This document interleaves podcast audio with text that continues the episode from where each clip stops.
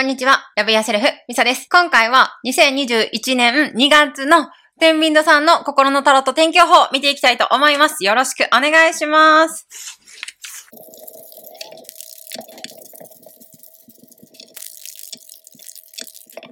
はい。じゃあ、まず、2月1日のあなたの状態見せてくださいね。1月、あ、2月1日です。上旬、中旬、下旬と2月全体通してどんな感じか。そして、アドバイス見ていきましょう。アドバイスね、足りなかったらもう一枚引いていきます。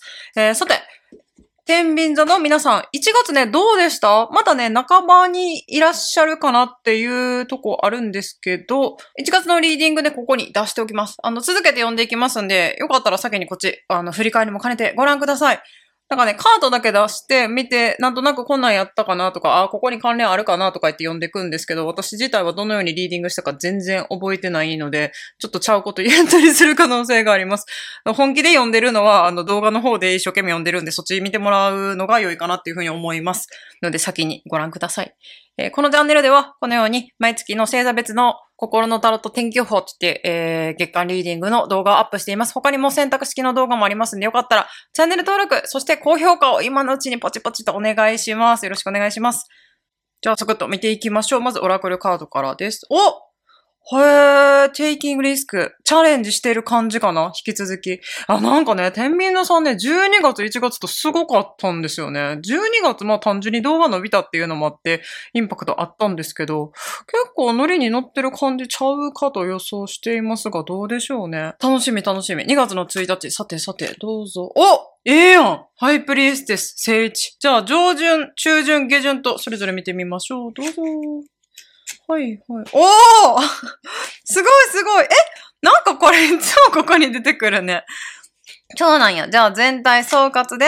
はいはいはい。え、そうなん？え？ちょっとわからんけど。まあ、いっか。アドバイス。へえ、え、なんか微妙にちゃうこと言って。え、ちょっと待って。ん？あ、ここのことか。オッケー。お、いい感じがするよ。すごくいいんじゃないですかね。まずここら辺、下旬でね、めっちゃなんか願いが叶いそうな予感もあるし、今あなたは、あ、ごめん、今じゃないね。えっと、2月1日時点で何かこう、なんていうか、あの、ま好みはあると思いますけど、降りてくる状態とかね、自分の本音に気づくとかね、あ、こういうことかっていう、こう自分の奥深い自分にアクセスできるとか、そういうことがあるんじゃないかな、1日にね。え、何を目指してんのかな？どんな感じだったっけ？皆さんコメント。コメント見とけよっていうね。全然まとめてないから。そしてやっぱみんな違うこと書いてるけど。いやでもやっぱ前向きな感じのコメントが多いイメージかな。じゃ多分、いや皆さんめっちゃしんどいこともいろいろあれど、あの前向きに取り組んでますよみたいな、そんな感じかな。あと、なんか、ハンドメイドの例えをしたら、まさにハンドメイドしてる人から コメント来ててめっちゃ笑いました。ハンドメイドは別に適当に言ってるんですけどね。ハンドメイドしてる人多いなと思って。めっちゃウケるってなりましたね。ありがとうございます。ハンドメイドね、素敵ですね。どんなん作ってはんのかなって思いました。なんかやっぱ仕事の話したからか仕事系の人が多い感じがするかな。ごめんなさい。ちょっと目が滑ってるかもしれないんですけども。仕事で行くと、何から読んでいこうかな。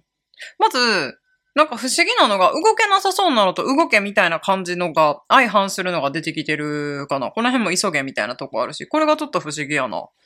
ことは、これの意味がちょっと変わってきそうやから一個ずつ読ませてくださいね。ここバって結論言って後読んでいくってこともできるんですけど、そ今回はそんな感じじゃない気がします。えっ、と、そうね、まず1日の状態では、これは何と言いますかね私はなんかこう潜在意識のカードだと思ってるんですけどね。あなたの本音は、なんていうの？本当の答えはあなたの中にしかないと思うんですよ。もうなん、なんですか答えってってなると思うんですけど。まあ何でもええんですよ。あなたが何か悩んでいること、あなたが決断しないといけないと思ってること、もしくは当たり前に過ごしてるけど、こういうもんと思ってるけど、実はそうじゃなかったりとかね。うーん、何があるかな？思い込みとかね、マインドブロックとかも言うとるやつですけどね。なんて言ったらいいかな。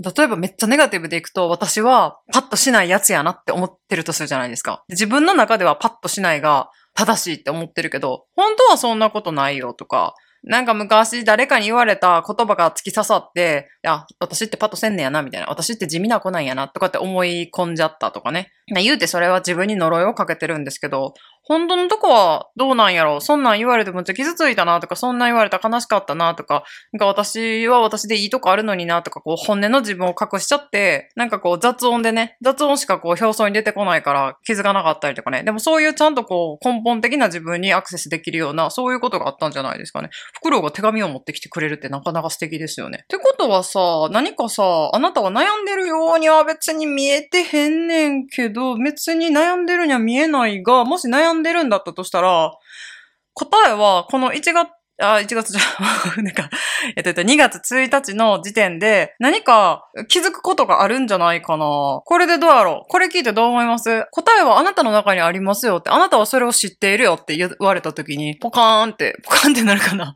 はってなるとこあるんじゃないかな？なんか、こんな気がするけど、いやでも違うかもしれないとかであれば、こんな気がするは多分正しい。なんかわからんけど、その考えに何のメリットもないけど、そんな気するんですよねってやつ、大体正しいと思うんですよ。根拠がないやつこそ正しい気がする。伝わるかな？なんかリーディングとかしてるとようあるんですよ。別に A って言ってもいいし、B って言ってもいいし、ちょっと離れた場所の D って話が出てきたりするんですけど、多分ね、それ正しいやろうなと私そのままおしゃべりするんですけど、まあ、こう、カードはそうは言うてませんが、私はそう思います。なんかそんな気がします、みたいな。多分降りてくるっていう状態なんでしょうね。まあ、そういうカードだと思ってます。降りてくるって言うとやばいやん、やばいこと言うなよって感じなんんですけど、それって結局潜在意識がこう情報を掘り投げてきてると思うんですよね。いろいろ全ての経験とか情報とかきっちり蓄積して計算した結果をポンって投げてきて、で、それだけをキャッチすると。で、なんかその、計算の内容は、ブラックボックスってこう、見えないから、どういう理屈でその答えが出てきたかは、では私は意識でキャッチできないけど、無意識的にいろいろな計算をして、まあ、これが正しいんちゃうっていう計算結果を返してきてんのかなと思ってるんですね。もうここめっちゃ語り出すとさ、やばい、やばい時間食うから、まあ、これぐらい軽くで言っとくんですけど、あなたもきっとね、そういうのあると思うんですよ。ただ、その潜在意識が答えを投げてくるっていうのって、今私めっちゃ意識的に拾おうとするから、キャッチできるけど、普段そんなんする必要ないし、実際私もリーディング以外でやることあんまりないですし、そんなことないか、仕事とかでもあるかな。私本本業というか別にこれも仕事やっとるんですけど、エンジニアなんですけど、コード書いてる時に、あ、これなんかあかん気すんなみたいな時あるんですよね。プログラミング見てる時に、なんか匂うなみたいな時があって、なんかこうおかしい気がする。ロジック別にいけてるけど、なんやろ、なんとなく違和感あるな、みたいな時って大体正しいと思うんですよね。勘と言いますかね。まあそれが多分、なんかスピリチュアルっぽく言うと降りてくるっていう状態だと思うし、心理学的に言うと潜在意識から、なんかこう、まあ私は投げてくるって言葉を使うけど、そういう状態かなっていう気がします。多分私の経験則とか、いろいろ見てきたものとか、なんかこう、計算式が自分の中にあるんでしょうね。その計算結果によって、なんか匂いますよってアラートをパーって投げてきてんのかなっていう気がする。大体そういうの掘ってみると、あ、やっぱこれか、みたいな、あ、これのことか、みたいなの使う、あの、不具合見つけたりするんでね。そんなあるかなって気はしますね。きっとあなたも日常的にあるんじゃないですか。なんかこのお客さん変やなとか、あれってなんかおかしいなって思ったらなんか万引き犯でしたとかさ、なんかそんなんないですかそういう潜在意識をキャッチするようなことが多分大事になってくる1日だと思います。長い話、伝わったかな伝わるかなそんな意識したことないです。潜在意識って何ですかっていう感じだったかな潜在意識の話確かに全然せんといきなり言葉で喋ってるけど大丈夫かな？え、せん、なんかこれ図式もない状態でこう何もない状態で喋るのきついけど、なんか我々は健在意識っていう意識と潜在意識っていう無意識の領域で生きてるって言われてるんですよね。で、車の運転って、もう私、車は全然運転できないペーパードライバーなんでわかんないんですけど、車の運転って初め多分私が運転するとめちゃくちゃガチガチに緊張して、すべてのものにめっちゃ意識しないと無理ですよね。まずハンドルはどこ握るんかとか多分やりますし、なんかこ、これはどこに入れた、これとかも名前もようわからん。どこ入れたらええんやとか、ちゃんと教習所行ったんですけど、どうやってやるんやとか、え、なんか何をボタン押すこんなボタンあるけど、どれ押したらええのってなるけど、多分もしあなたが車慣れてたら、多分笑っちゃうと思うんですよ。もう何にも考えずに、パパパって操作なさると思うし、あの、まあ、得意なことで言うと、例えばタイピングとかでも、私はもうブラインドタッチ余裕ですけど、慣れてなかった時は多分一個ずつこうやって練習しましたね。覚えてます？なんか父親に言われてこうタイピングの練習とかしたことあるんですけど、そういうのもうなく、あ、例えばこうバーって話を聞いて、議事録取る時とかね、バーって話聞いて、バーってタイピングしていくのに、A はどこかとか絶対私はやらないし、それが無意識の領域でもうできるってことなんですよね。潜在意識が覚えてるから私は、えっと、命令を自分の体に出さなくてもできる。でも初めは命令を出さないとできないんですよね。A はどこですか ?O はどこですか？車の運転も、アクセルは右か左かみたいな。マジで今わかんないんですけど、右がアクセルなのか左がブレーキなのか わからないんですけど、やばいですよね。絶対車運転したらあかんと思ってるんですけど。でもなんか多分、車運転できる人はもう何を言ってる笑っちゃうわねって感じじゃないですか。さあ発信しようと思ったら、そのまんまもう自分の体を動かすかのごとく車はきっと発信すると思うんですよ。でも私はそれはできないですね。えっ、ー、と、潜在意識に書き込まれてないからです。この違いだと思うんですよ。って感じで私たちはごくごく日常の動きを、えっと、オオートで自動運転できるように自分の体にすり込ませてるんですよね。で、うっかり書き込んだりしてることがたくさんある。その中からこういうものがいっぱいいっぱい溜まってる状態で、なんか怪しいなっていう感とか、何かその問題の答えを過去の自分の経験則から弾き出してくる答えがあるんじゃないかなって気がしてるんですね。そういうのが潜在意識をうまく使う方法だと思ってるんですよ。もう、これね、語り出すと止まらないんですけど、結局語っとるやんけって感じだけど、いえいえ、こんな氷山の一角なんですけどね。っていう感じで、あなたもきっと潜在意識にちょっとアクセスするようなことがきっとあるんじゃないかなって思います。この感覚ね、持ってるとね、なかなか便利なんですよ。意識で計算できる結果って言うて知れてるから、無意識が投げてくる答えっては正しいですしね、大体。きっと正しい。なんか変って思った時は、大体変ですし。それを意識的にキャッチできるかどうかで、なんていうか、人生のイージーモードというか、になっていくかなって気がしてるんですよ。そういうのを意識するのがいいんじゃないかなって気がします。伝わるかな？伝わるかな？わかりますよね、きっと。なんか、例えば多分私あんま上手くないと思うけど、なんか、んって思うこととか、虫の知らせとかね、そんなんもあるかな。虫の知らせどうなんやろ？わからん。わからんのかい？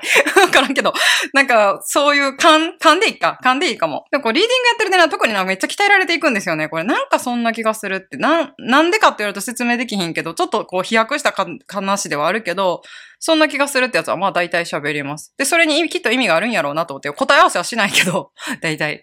なんかその潜在意識からの回答を意識下に置いていくっていうのは結構面白いなっていうところがありますかね。あなたもぜひやってみたらどうかなっていうふうに思います。なんとなくね、またこの1枚しか読んで、もう15分以上喋ってんのやばいよね。あ、シャッフルの時間もあるけどね。い いきますね、どんどんね。上旬、中旬、下旬ね、あなたの心の動きにどんなことがありそうかなんですけどね。上旬はね、これはご自身のことなのか、他人のことなのかわかりませんが、誰か、えー、具体的な人物があ出てきていますね。他人であれば、何々さん、〇〇さんのことを考えてる上旬って感じだし、もし、ご自身のことであれば、こういう自分、ワンドのキングっぽい自分っていうイメージですかね。めっちゃ可愛いですよね。キツネかな。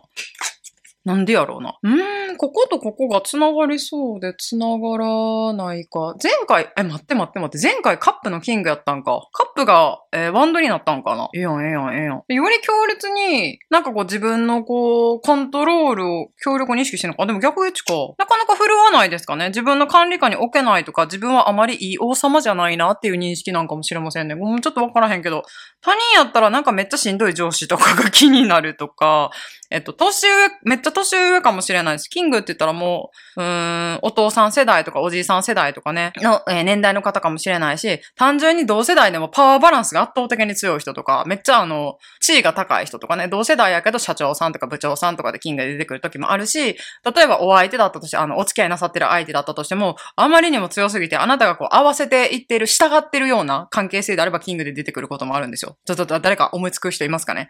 誰もわからんってなったらご自身のことかもしれないです。自分は情熱はあるのに、ちょっと忘却無人な王様になっとるなっていう 自己認知かもしれませんね。これはだから何っていう、これ以上の展開は見せないんですね。コートカード。他人が頭にいますよ。自分の自己認知がこんな感じですよって。まあでもあんまり逆位置だからそこまでなんかこう、好きっていうよりはちょっと苦手やなとか、なんかイライラしちゃうなとか、なんか自分のことやったらね、そんな感じかもしれませんね。なんかストーリーとしては展開していかないんですよね、これ。っていうのが上旬にありますよと。で、えー、中旬、これがまあ面白いです。私はこのカードめっちゃ好きなんでですけど、何かイベントが発生しそうです。何が起きるかわからんけど。でもさ、ここでさ、カップの2出てるからきっといいこと起きるんやろうね。えっと、これはね、きっとイベントは予見できないと思う。何が起きるかわからん。なんかもう、朝走ってたら角でパン加えた美少女とぶつかるかもしれないけど、地震が起きるかもしれません。何かわからん。どっちにしろ予見できないですよね。何が起きるかわからないです。けど、あなたは何、あの、日常を暮らしてたとしても絶対発生する。そういう意味、絶対とか言うの良くないよね。あの、おそらく発生するイベント。で、衝撃は大きい。エネルギー量が大きい。そういうイベントでもって速度があると思います。バーンって始まって、えー、収束、収束するんかなもしかしたら余波はちょっと長いかもしれないけど、えっと、あ、でも恐れることなかれなんですよ。下旬はね、めっちゃいいことあるんですよ。あなたの思いが誰かに届く。あの、思いを交換できる。そんな感じがありそうですかね。めっちゃいいやんっていう感じよ。だから多分なんか、まあ、その、どっちかっていうと街、走、え？朝走ってたら食パン加えた美少女系のイベントが発生するんじゃないかと。これは冗談ですけど、なんかいいことあるんちゃうっていう感じがしますかね。今何されてんのかな？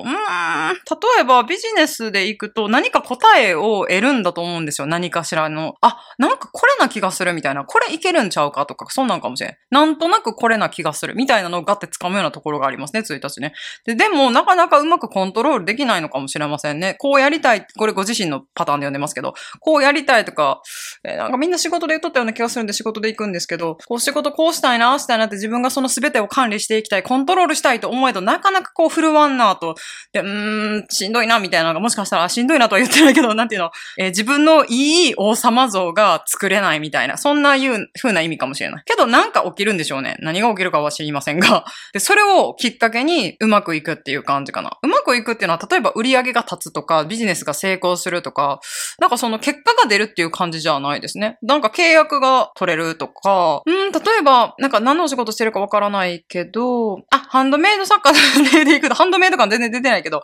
ハンドメイド作家の例でいくと、例えば、えっ、と、商品が売れましたで、お客さんからなんかありがとうございます、すごく嬉しかったですっていうなんか連絡が来たりとかして、あ、あ、なんか気持ちが届いた、喜んでもらえた、嬉しいな、みたいな、そんなんがあるとかかもしれない。なんかこう気持ちの交換庫なんですよね。とか、あ、なんかよかったらうちのお店にあなたの作品置かせてくださいとかいう、そういうお話かもしれないです。あ、めっちゃ嬉しいとかね。なんかそういういい感じのことありそう。相手がいると思います。人間がいると思います。先に、にその先に。えっと、単純に恋人からのプロポーズかもしれないし、お仕事で言うとそういう感じ。契約とかね、お礼とか、気持ちの交換があるような感じがする。でもさ、めっちゃ不思議で、これめちゃくちゃいい感じじゃないですか。でもさ、1ヶ月振り返るとハングドマンなんですよね。どういうことなのかな？あ、えっ、ー、とね、これ何やったかな？黒ゴケグモか。黒ゴケグモのオスなんですけど、めっちゃ気持ち悪いけど大丈夫かな？クモって無害やけどめっちゃ気持ち悪いよね。交尾した後、メスはオスを食べるらしいんですよ、これね。幸福することが最善かもですって。悩んでるんだったら時間をかけて反省するのがいいかもね、とか、違う視点で物事見るといいかもね、みたいな、そう食べられることもええかもしれんで、みたいな、そんな感じなんですよね。それは、何のことを言うてんのかな？これなんかな？これが食べられちゃう感じのイベントなのかもしれない。うっかり食べられるんかもしれませんね。誰にてどっちかっていうと、お相手が見つかりそうなんこっちなんやけど。ごめん、これは例えやからわからんけど。なかなかね、動けないんですよね。元々のカードの意味としてはね。頭で考えることはあれど、行動には移さん方がいいよとか、また行動には移さないアイディアベースとか、えちょっと落ち着いて考える時期とか、そんな感じですかね。まあ確かにあんまりバタバタ動いてる感じはないのかな？動かん方がいいんかもしれんな。何かあなたはこう、これを目指してんのかしら？わからん。ごめん、何考えてるかね、わからんかも。ダイヤルが出てくると意味こうでかくなってくるから、これを目指してんのかなとか、その、えっ、と、その目的地とかわかんなくなるんですよ。あなたは今こういう状態ですねっていうのをどんどんどんって出されてくるから、そこを切り取るしかできなくなっていくんで、ストーリー作るの難しくなっちゃうんですけど、まあこれでね、ヒントになってくるといいんですけどね。この1ヶ月を通すと、ちょっと考えた方がいいみたいで、視点をずらすのがいいみたいです。別に悩んでる感じせんけどな。たとあ、これの受け取り方とかかもしれないね。何か大きな外的な要因において、衝撃的なことが起きると思うんですよ。ええー、みたいな。で、そのイベントの良し悪しはわかんない。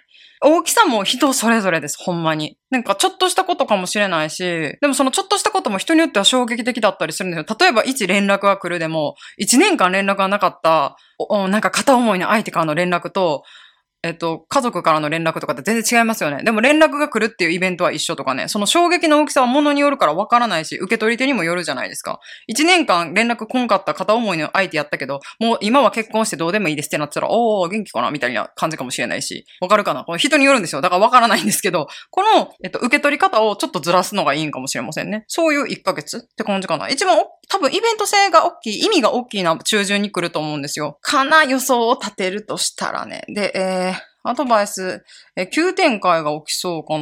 まあやっぱここにかかってくる感じかな、全部。そんな風に見える。オラクルカードはね、リスクを取った方がいいよって感じなんですよね。高いとこから飛び立った方がいいよって。なんのこっちゃ。でもここ動くなって感じなのにさ、あの、リスクを取って大胆に行動せよと。全然言ってることちゃうやんっていうね。例えば、もしかしたら行動しないことこそがリスクなんかもしれませんね。あなたにとって冒険は動かないことなのかもしれない。あんま動くな動くなっていうの好きじゃないんですけどね。行動こそって思ってるタイプなので、動くことができるんであればどんどん動いたらっていう気はしてる口なんですけど、アドバイスもね、えっと、まあ、どっちかちょっと速度つけていけよって感じに見えるなぁ。急げ急げって感じがするなぁ。でも実際ここで何か急いでる感じは全く出てない。あ、まあ、ここが強いて言うなら急いでるかもしれんけど、あなたが急ぐっていうよりも、なんかこう、周りが急ぐとかなんですよね、多分。会社潰れるってなったら、あなたは何も急がんけど、会社は急いで潰れていくから、そういう感じだから何のことなんかもしれんけど、この状況に早く対応しろとかかもしれないね。で、この状況に視点をずらして、あの、考えた方がいい。うわー、会社潰れたとかじゃなくて、ってことはどうやろうとか、一方でこの状況ってどうかなとかいう視点のずらし方がいいのかもしれない。そして、リスクを取っていくこと。思い切ることやな。そんな感じ。どうやろう？伝わるかな？これは、聞いてみなわからんかも。私はカードは読んだけど、えーどう活用されるかはちょっととわかんないかな。えっとね、今読んだリーディングの内容をあなたがこう、2月にね、どう活かしていくかっていうやり方については、まあ、一匹は結構はっきり言えたんちゃうかなって気がするけどね。自分の潜在意識にアクセスするイメージ持つと多分いいと思うよ。そういうフェーズやと思うよ。みたいな話と、まあ、上旬はいいかな。もし他人やったとしたら気にせんでいいんちゃうの？一言やし、自分やったとしたらまあまあそれも、うん、まあそうやな、人に強く当たらん方がいいんちゃうぐらいの感じかな。で、ここはもう先から言ってるように、あの、ハイライトここなんですよ。中旬なんですよ。2月は気合入れるところは多分ここ、ここの対応の仕方、ここの受け取り方次第で、えーいろいろ変わるんちゃうって感じが私はするからきっとそうなんでしょう。で下旬はね、めっちゃええことあるんですよ。だからまあ落ち着いていきましょう。で、こんで、これを聞いて、あなたがどう思うかなんですよね。動くなって言われて、えー、って思うとかね。視点をずらせって言われて、はーって思うとか、なんか、えっとね、心の動きにすんなり入ってきたら、まあそれでいいし、もし反発心とかもやっとしたり、イラッとしたりするのがあるとすれば、多分それね、結構ね、いいきっかけになってると思うんですよね。今回聞いてもらった意味がかなり、意味というかな、まあ、意義と言いますか、あると思うから、ぜひね、自分の中をこう掘るようなことをしてもらいたいなというふうに思います。よかったらコメント欄にね、どんな風に感じたか、ご自身のね、状況に当てはめるとしたら、きっとこういう意味があるんじゃないかなとか、自分にとってのこのカードってこうですよとか、そんなん書いてもらったら嬉しいです。アウトプットするとね、頭の整理ができると思うんで、ぜひコメント欄ご活用ください。あの、来月のリーディングでもなコメント欄触れてったりとか、まあ、さらっとですけど、とか、あと、なんか皆さん結構いいねってしてくださるから、なんか応援されてる感あっていいんじゃないかなって気がします。よかったら、高評価、間違えた、高評価とチャンネル登録よろしくお願いします。最後まで聞いてくださってありがとうございました。1ヶ月楽しんでいきましょう。ラブヨセルフ、ミサでした。バイバーイ。